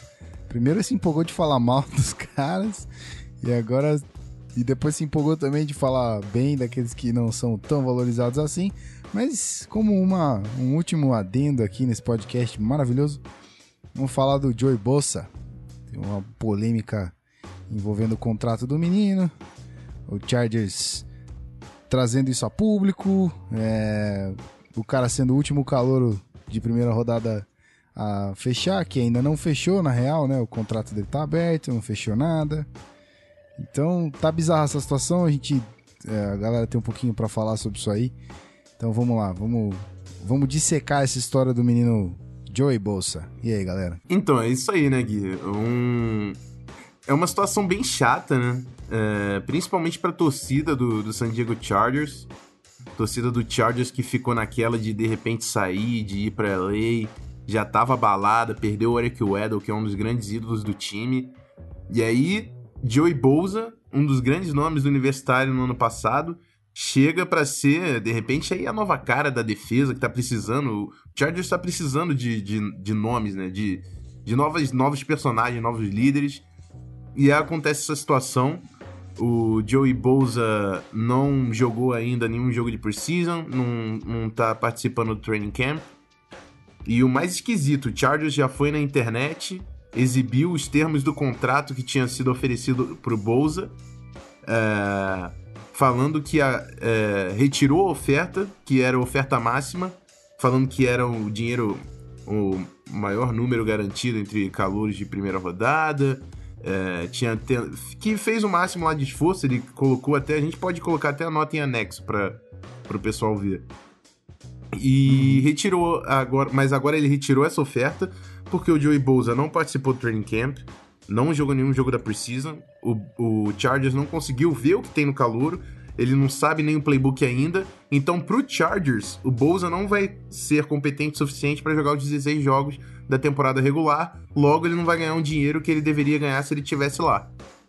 E agora essa bagunça aí vai longe, amigo, porque realmente é uma situação que já estava complicada antes e agora com o Chargers retirando a oferta, querendo renegociar pela falta de jogos que que o, o Bolsa não vai conseguir participar é, efetivamente em 2016, essa negociação não tá, não tá perto de ser resolvida. Eu sei que o nosso podcast está com uma, uma, uma, nuvem. Com certeza isso vai aparecer. Eu vou estar falando. Eu vou estar falando, você vai falar, ah, ele já assinou, mas cara. Acabou de assinar. Faz parte. mas a história pra é você essa. que não entendeu. É, então, pra você que não entendeu a piadinha no momento em que falamos de Tony Romo, ele realmente se machucou. Não, não é zoeira. Ele, tava... ele está no banco nesse momento. Exato. O Dak Prescott entrou, ele tá de bonezinho lateral. Não parece ser sério, mas ele se machucou no momento em que citou o nome dele. E é o Tony Romo, né? Você sempre fica com medo. É. Não, e assim, é, e só pra contextualizar, né? O, duas semanas atrás, mais ou menos, o Bolsa era o único calor de primeira rodada que ainda não tinha assinado um contrato. E a informação era que tinha, tava rolando alguma tensão entre os agentes do jogador, o jogador e o time. E duas semanas depois, ele obviamente ainda é o único calor a não ter assinado. E agora essa tensão já virou uma guerra fria, né? Esse foi o último capítulo bizarro. Eu acho que o mais estranho de tudo é que eu comentei no Twitter recentemente, tipo assim, nossa, essa temporada do beisebol tá sendo a, a mais bizarra que eu já vi. Aí o cara falou assim, ah, falar em bizarro, e esse negócio do Chargers com o Bolsa? Minha primeira reação foi assim, Cara, pra mim, na minha infância, que infância não, assim, quando eu cresci assistindo futebol americano, bizarro era quando o Chargers não tinha um problema com o calor pra assinar contrato. Uhum. Era quase uma tradição de San Diego, né? O Sean Merriman teve, Philip Rivers teve, o Quentin Jammer teve, o, o Marcus, Thomas teve. O Dan Thomas teve, o Marcus McNeil teve. Uh, é quase uma tradição de, de Natal lá, tá ligado? Tipo, todo mundo tem que fazer um holdout de calor lá no Chargers. O problema é que esse aí já passou do limite. E esse negócio de colocar na internet os termos do contrato é, é, é o popular xinguei muito no Twitter, tá ligado? né? Pois é. Assim, ó, não fui mas, eu, galera. Foi essa mas teve, mas, teve, mas teve um ponto que até o Vitor pode me ajudar a explicar isso um pouco melhor, que ele vai saber mais que eu, certamente. Né? Porque o que aconteceu nesse último CBA, antes do, daquele ano que o Cameron foi draftado, o que aconteceu? Né, o novo contrato da NFL com a Associação dos Jogadores, NFLPA, é, estipulou que os valores aí dos jogadores calouros seria fixo, para não ter esse problema de debater valores e tal, não sei o que, não, não. Por que, que o Joey Bolsa tá irritado? O Chargers falou aquilo tudo, ah, a gente tá dando esses valores, isso tudo aqui, sei lá o que. Mas tem um detalhe que o Chargers não colocou para fora, que é o seguinte: é, o Chargers tá fazendo uma coisa que jamais foi feito as duas coisas juntas num contrato só de calor que é incluir offset language e, é, se eu não me engano, o Vitor pode me corrigir, é, se, espalhar mais o, a, a, entrega do signing bonus do que normalmente é feito. Se eu não me engano, é, é isso, pelo que eu entendi. É, eu já né? expliquei aqui e... sobre o signing bonus, mas basicamente é. é o montante que você assina, você paga o que você assina o contrato, e esse valor ele, ele é 100% garantido, e ele se, se ele é ele conta contra o salary cap ao longo da vida útil do. Isso. Exatamente. Do contrato. O que eles queriam fazer é, é meio que assim. E tornando esse signing bônus garantido aos poucos. Exatamente. Você ter um signing bônus, você ganha o, o signing bônus a cada ano. A cada ano. Ou seja, é. ele deixa de ser 100% garantido, né? Exatamente. Isso e, além disso, a parte do offset language, que é se por acaso no último ano de contrato dele ele for trocado para um outro time, o Chargers não gostaria de arcar com todos os valores que ainda dever, que deviam de garantia para o Bolsa. E geralmente no contrato de calor você tem ou uma situação ou uma outra ocorrendo. O Chargers quer incluir as duas. Isso jamais ocorreu. Então é por isso que o Joey Bolsa está irritado. Quando o, saiu esse, esse statement do Chargers de que ah, a gente ofereceu tudo isso e tal, não sei o que, beleza, mas tem esse outro lado que o Chargers não quer mostrar e a gente tem situações passadas, como o próprio Vitor citou agora, tem uma outra situação, o Eli Manning, é, na época não queria ir pro Chargers e que era porque é uma franquia ruim, mas já nos relembraram que além disso, na época, é porque eles já sabiam que os Chargers nesse quesito eram muito mesquinhos. Não queriam pagar o dinheiro, queriam fazer o, pagar abaixo do market value do jogador. Então foi parte do motivo que ele falou: se o Chargers me selecionar no draft, eu não vou assinar o contrato e vou entrar no draft no ano que vem. Então o Chargers selecionou, provavelmente achando que era algum blefe do Manning, não era, então trocou o Manning pro, pro, pro, pro Giants. Giants que tinha escolhido o Rivers, mandou Rivers, aí que foram outras escolhas que vieram juntos e resultaram em outros jogadores. Então, é, a gente vê aí, claro, que existe certamente uma má fé do Chargers, mas uma má fé da galera do, do, do Bolsa também, porque francamente, já era para ter resolvido, já era para estar resolvido há muito tempo já. É, é o que a gente falou. O Chargers tem até um, histórico aí de ser um pouco chato nessas negociações. E o que eu acho interessante uhum. de frisar nesse caso é que, especialmente agora, depois do novo CBA, como é que era feito antes é, o novo CBA, né? Um percentual do salary cap específico, dependendo das suas escolhas, dependendo de alguns fatores, ele era separado do seu salary cap. Ou sei lá, tipo, o salary cap era de 100 mil. 10% desse salary cap ia ser separado e você tinha que usar esses 10% para negociar com os seus calouros. Uhum. Não especificava como, mas o valor que você oferecia para seus calouros não poderia ultrapassar esse limite. Então tinha um padrãozinho que você usava, né? Mas não era tabelado. Agora ele é tecnicamente tabelado. Então, o problema aqui não é o dinheiro em termos de quantidade. Ele é a forma que esse dinheiro está garantido no contrato. Porque quando a gente anuncia um contrato, né, a gente já. 5 anos, 100 milhões. Mas 100 milhões que não quer dizer nada. Porque o que importa na NFL não é o dinheiro total do contrato, porque os contratos da NFL não são garantidos. Muito do dinheiro dos contratos da NFL, pelo contrário, não é garantido. Então o que importa é o dinheiro que o jogador vai receber, não importa o que aconteça. Uma parte é o signing bonus, que como a gente explicou é um dos pontos de problema. O resto ele pode ficar garantido ou não, dependendo de algumas condições, tem várias coisas. Mas basicamente, o que acontece é que os times tentam é, garantir o mínimo possível, porque torna mais fácil você cortar o jogador sem um custo para você, tanto um custo de dinheiro que você desembolsa, como um custo de salary cap, que não, tem, você pode falar que é um custo de oportunidade, não tá usando aquele salary cap para pagar outros jogadores. E o jogador, é lógico, ele quer garantir o máximo possível. Porque que adianta você ter um contrato de 40 milhões, e se você jogar mal ou se machucar, você não recebe os 40 milhões, você recebe 10. Então, os dois lados querem garantir o máximo para si, isso sempre vai acontecer, e geralmente os dois lados têm que fazer suas concessões. Dessa vez, não se chegou num acordo, nenhum dos lados quer ceder.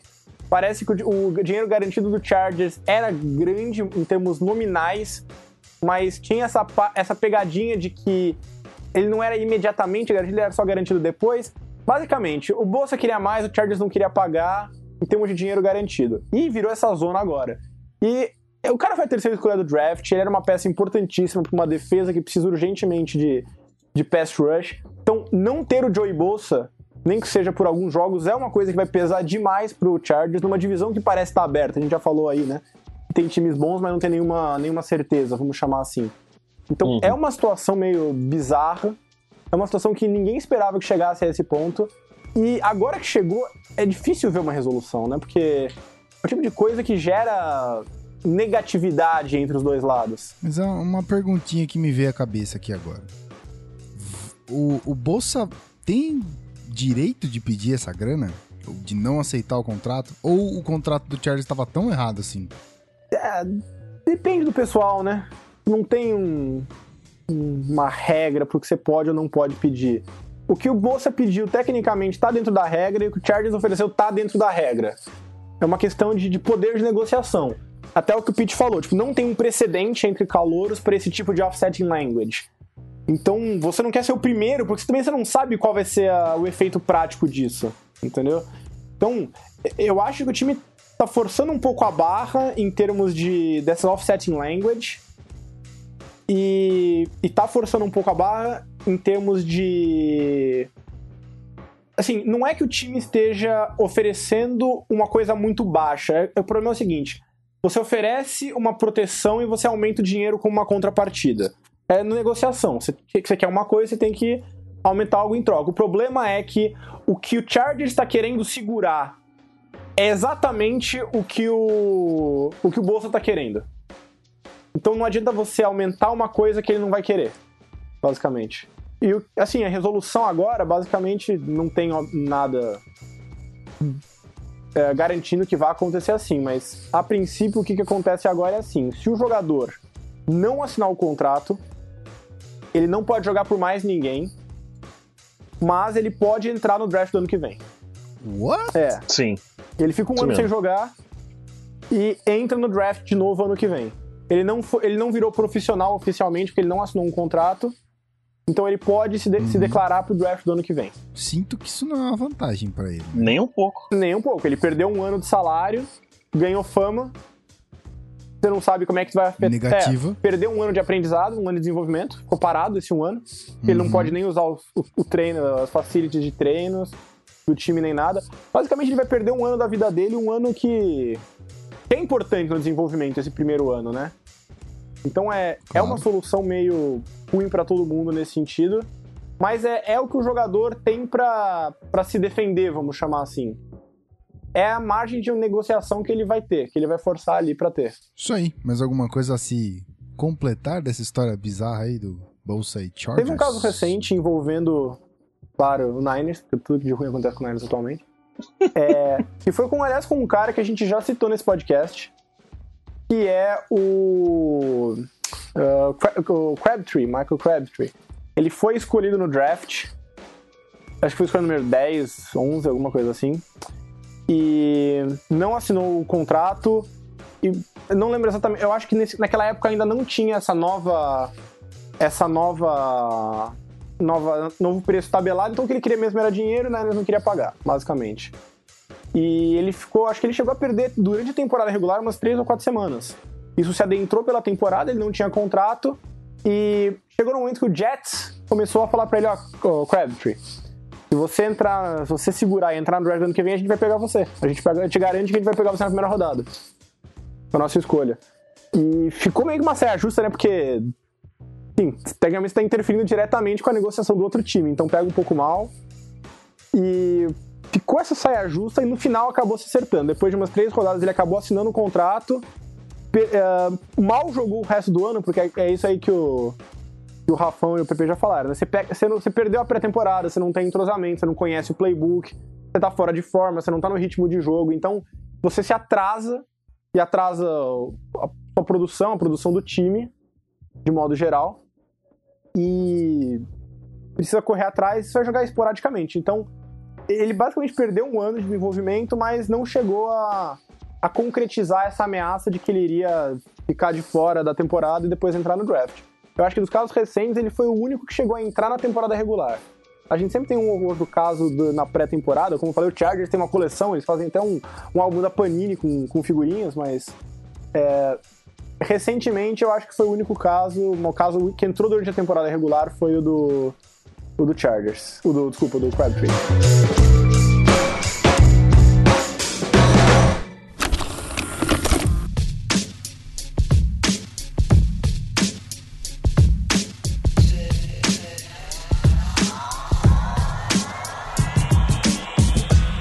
Bem, senhoras e senhores, estamos encerrando mais um episódio maravilhoso desse lindo podcast. Olha só, rapaz.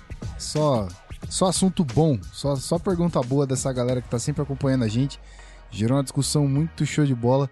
Inclusive, a gente teve que cortar um assunto, deixar pra depois. E logo ele estará presente aqui em outros episódios. Mas o importante é que construímos um episódio muito bacana. É bom também pra você que tá ligado na temporada saber quem são os caras que você não precisa confiar e quem são os caras que você deve observar porque eles jogam muito e não são tão valorizados assim. Bom, antes de dar aquele tchauzinho show de bola e agradecer a presença de cada um aqui, Rafão, fala aí do, do nosso da sua ideia maravilhosa sobre o Pick'em pra gente fazer aí. É, isso aí. A gente tinha falado que tinha muito e-mail na, na caixa de entrada, a gente sabia que nem todo mundo ia conseguir participar. E então a gente tá anunciando. Eu aproveitei aqui esse finalzinho de programa para anunciar que a gente vai lançar o nosso Pick'em, que nada mais é que um bolão, assim. Toda semana você entra e você coloca lá quem vai vencer os jogos e tal. E a partir do- da sua taxa de acerto, você vai ganhando pontos. E você vai- vai conseguir disputar com a gente também, né? Comigo, com o Pedro, Vitão, Gui, Guru, todo mundo vai estar lá. E aí a gente vai acompanhando durante a temporada quem que tá na liderança durante as semanas. É um jeito legal de fazer todo mundo participar, mesmo quem não conseguir entrar no Fantasy. É, que estão cobrando bastante, né, no Twitter e tal, e a gente fica, pô, meio. A gente fica meio até sem graça de não, não colocar o, a galera para jogar. A gente queria colocar todo mundo para jogar, mas Fantasy é um negócio que dá mais trabalho. O Picken é um, é um esquema que dá para colocar todo mundo, até quem tá no Fantasy vai receber convite também para participar, que dá para jogar os dois. O Picken é rápido, na verdade. É... E, enfim, mais uma forma da gente interagir, de a gente falar sobre NFL. É... Achei válido, coloquei ideia na mesa, todo mundo concordou, então os e-mails serão enviados. Provavelmente quando você ouvir esse podcast, o e-mail já vai estar lá na sua caixa de entrada, então não deixe de dar uma olhada lá. Confere o lixo eletrônico lá, o spam, de vez em quando cai para lá também, né? Enfim, quando manda para muita gente. Mas é isso. Espero que consiga aí sanar um pouco do, da angústia de quem acabar fica, ficando de fora do, do nosso fantasy. Exatamente. Bom, primeiro, muito obrigado, né, cara? Eu acho que agradecer o interesse da galera é fundamental aqui. A gente, eu pelo menos não esperava todo esse esse retorno de querer participar com a gente na brincadeira aqui. Fantasy é divertido demais, o episódio de Fantasy ficou muito bom e porra, tô surpreso demais de saber que todo mundo tá tão interessado em acompanhar o Zona FA e tá pertinho da gente. Então, galera, valeu. Desculpa aí que ficou de fora. A gente tentou abraçar o máximo aqui, mas o Piquen vai dar uma uma segurada aí nos ânimos, como disse o Rafão.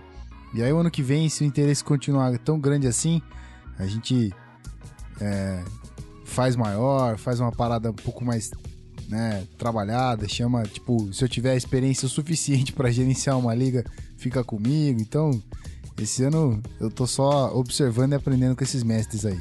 Mas de novo, galera, muito obrigado pelo interesse de vocês e, como sempre, valeu por acompanhar o podcast, importantíssimo o carinho de vocês. Bom, meu querido Vitor Camargo, se despeça da galera que chegamos ao fim de mais um episódio. Chegamos ao fim, tá doendo sim. Chego até perder a voz. Caralho, o Rafão tá inspirado. Melhor, melhor. Melhor cortar as pedidas Melhor dar tchau, melhor. Então, valeu, Gui, Pete, Raf, é, Rafão. Sempre um prazer falar de show americano com vocês. Essa mesa redonda aí da, da NFL sempre é divertida, sempre sai besteira, sai coisa legal. E pra você que tá em casa, você que tá escutando do Zona FA, você que gosta do Zona FA, quer nos ajudar, entra no iTunes, entra no seu aplicativo de podcast, avalie a gente, dá lá cinco estrelas, quatro. Você, seja sincero, mas avalie a gente, escreve um comentário, dá um feedback pra gente. A gente tá aqui toda semana tal, a gente quer melhorar cada vez mais. Então, uh, você com, com esse review, com a nota, você nos dá um feedback, você nos indica que a gente precisa melhorar, que, que tá bom, que, que não tá. E você aumenta a visibilidade para mais pessoas acompanharem o podcast. Para vocês pode ser é cinco minutinhos para fazer essa, esse review, essa avaliação, mas pra gente significa muito. Então, por favor, quem puder, assim, pedindo de novo, entra lá na iTunes, dá uma avaliada na gente, escreve um comentário legal, que semana que vem a gente tá aqui de novo com um programa mais do que especial semana que vem. Não percam o da próxima semana, que ele vai ser para fechar com chave de ouro essa pré-temporada, viu? Estamos preparando uma coisa sensacional, sensacional. Eu espero que dê certo todo esse planejamento. Então, vamos, vamos aguardar. Mas faço, faço do, faço minhas as palavras do nosso querido Vitor. Rafão, aquela, aquele tchauzinho bacana pra galera, pra fechar esse episódio. Isso aí. É, fiquei orgulhoso com a quantidade de sirenes no episódio. Parabéns aos meus amigos. A todos. a todos envolvidos. e até semana que vem. Tamo junto. Não esqueça de acompanhar lá o Zona FA no Twitter, arroba canal Zona FA. Por lá você acha todo mundo aqui também que tem os Twitter, os perfis pessoais. E é isso aí, semana que vem estamos de volta. Isso mesmo. Bom, deixando ele pro final, porque eu, eu quero que ele faça uma declaração amorosa aos fãs do Zona FA, porque ele está ah. em dívida conosco. He's back! Do you like that? Mas ele está. Exatamente, ele está de volta. Ele está de volta, o homem cheio dos compromissos, cheio das Olimpíadas, mas o cara tá de volta agora. Eu voltei! Nada... Aqui é o meu lugar! E, meu Deus! E- Então, galera, Pô, eu tô, obrigado pela Galera. presença. tô chamando. Galera, Eu queria chamar o, Pedro Pinto, não o Roberto Carlos, cara. galera, aí, Cara, não, não tenho palavras pra dizer como estou feliz de estar de volta aqui. É, dei essa sumida aí pra realizar sonhos de qualquer fã de esporte. Peço desculpas pela ausência, mas agora o maior esporte de todos está prestes a retornar a sério, porque a pré-temporada não é sério. A gente tá cansado de ver esse maluco aí, perna de pau, braço de pau aí também, porque os caras não conseguem receber bola nem nada. Em campo, a gente quer ver os monstros em campo jogando. Por favor, Deus Tibble, que passe logo, chegue 8 de setembro. Meus amigos do Zona FA. Tá voltando! Tá voltando, meu irmão, tá voltando! Semana estou ficando maluco aqui, bicho. É isso aí, cara. Graças a Deus tô de volta. O legal é que a Vamos galera placar uma escuta essas sequência coisas, Eles acham que é zoeira, mas não, o Pete realmente tá assim, tá? Tipo, Eu tô. É, não é, é, zoeira, cara, ele é assim, na Não é que verdade. ele tá é, assim, é, ele é é a assim. parada que a gente fala, cara. Aqui no Zona FA, ninguém aqui tá criando personagem. Todo mundo aqui tá sendo 100% sincero. Sim, a gente é idiota Todo mundo assim, é, né? o Vitor que tá falando, ele é o Vitor falando do jeito que ele falaria. Todos os quatro aqui hoje, a gente tá falando do jeito que a gente falaria se estivesse sentado num barzinho tomando um Danone e batendo papo. A gente tá falando exatamente do mesmo jeito. A gente tem que gravar um... É, a única coisa que eu não falaria tomando uma cerveja no bar é force down, bola linha de machado e tá começando. Cara, mas, mas, mas Só você sabe, Você você tá sabe, quando isso rolar, você vai ter que abrir a conversa assim. Exatamente o meu ponto. Puta que você tá Vai que- brincando. né? É. Tô fudido. Exatamente o ponto que É, eu queria galera. fazer. Ok, ok. Bom, é a minha vez de pedir desculpa pra, pro querido ouvinte do Zona FA. Sorry. É, vida conturbada, nosso, nosso rosto uns probleminhas aí de cronograma. Como diz o Rafão, cronograma flexível. Mais do que, do que caiu bem essa palavra. Então, eu espero que você tenha toda a paciência do mundo para esperar mais um episódio sair. Que toda semana tá rolando. E se não é toda semana, tem um tempinho a mais, mas não deixa de estar no ar. A gente não vai quebrar, vai fazer um hiato gigante aí e não vai rolar mais. É só caso da gente se, se adaptar, fazer um ajustezinho de tempo aqui e ali, mas sai. Então, mais uma vez, muito obrigado você que acompanha e tá sempre aí cobrando a gente. Porra, dá o episódio aí, tá demorando, vamos lá, não sei o quê. Sinal que você tá curtindo, sinal que você tá sempre presente aí nos, nos corações da galera do Zona. Bom, muito obrigado mais uma vez aos meus amigos. Valeu por mais um episódio sensacional. E fica aqui pra você, meu querido ouvinte, não deixa de ouvir semana que vem, que vai ser terrível. Eu não sei nem o que, que eu, vou fazer pra controlar cinco, cinco leões na jaula ao som de. Isso aí já é uma prévia do que vai rolar, tá ligado? Poxa, terrível. Olha, eu só vou dizer o Aí, seguinte. vamos, vamos.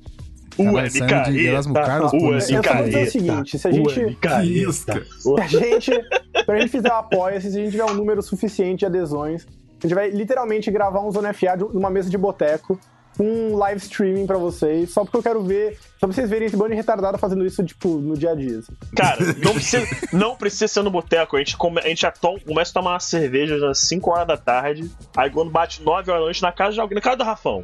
5 horas da tarde começa as cervejas. 9 horas da noite, quando a gente estiver no grau, já fala, vamos gravar. É, Com live, com live. tem só aquele probleminha de- dos estados diferentes, mas a gente conta. A gente acerta, a gente acerta algum dia, a gente acerta. Dá um jeito, dá um jeito, dá um jeito. Mas você já percebeu, né, ouvinte? É, vai rolar uma treta parecida com essa semana que vem. Então, fica ligadinho aí. Muito obrigado mais, mais uma vez pela sua paciência, pela sua audiência. É, é memorável, é memorável essa paixão que vocês têm pelo Zona FA. Então, muito obrigado. Até semana que vem. Um grande abraço e valeu!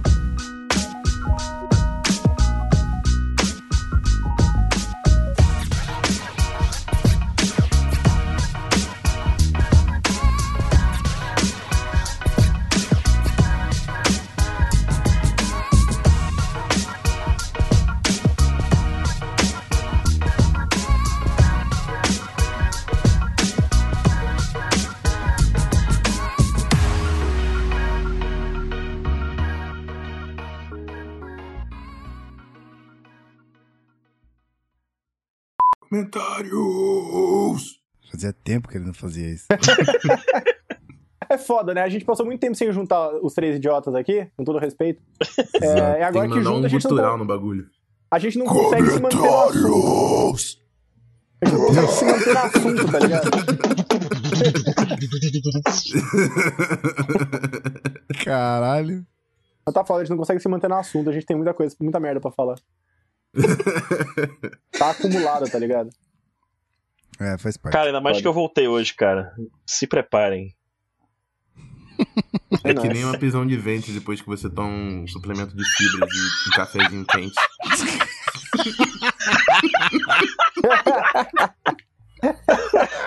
o Ah, vai neguinho tá que fazendo graça pra aparecer no final Cara, do episódio, né? Todo mundo, Tá todo certo. mundo já, mano. Todo mundo. aqui- Eu nunca tomei um suplemento alimentar na minha vida. Ó, Não, Mano. mas isso é tipo o remedinho lá que deixa as flores. As mano. flores te ajudar, tá ligado? su- Relaxa a flora Quando intestinal. come É, muita fibra, quando tu come Que muita bonito. fibra, moleque. Aí, na moral, complicado. Ai, Jesus. É, o, AD, o, ADD, o, o. ADD dessa, desse chat tá foda. Hoje tá embaçado.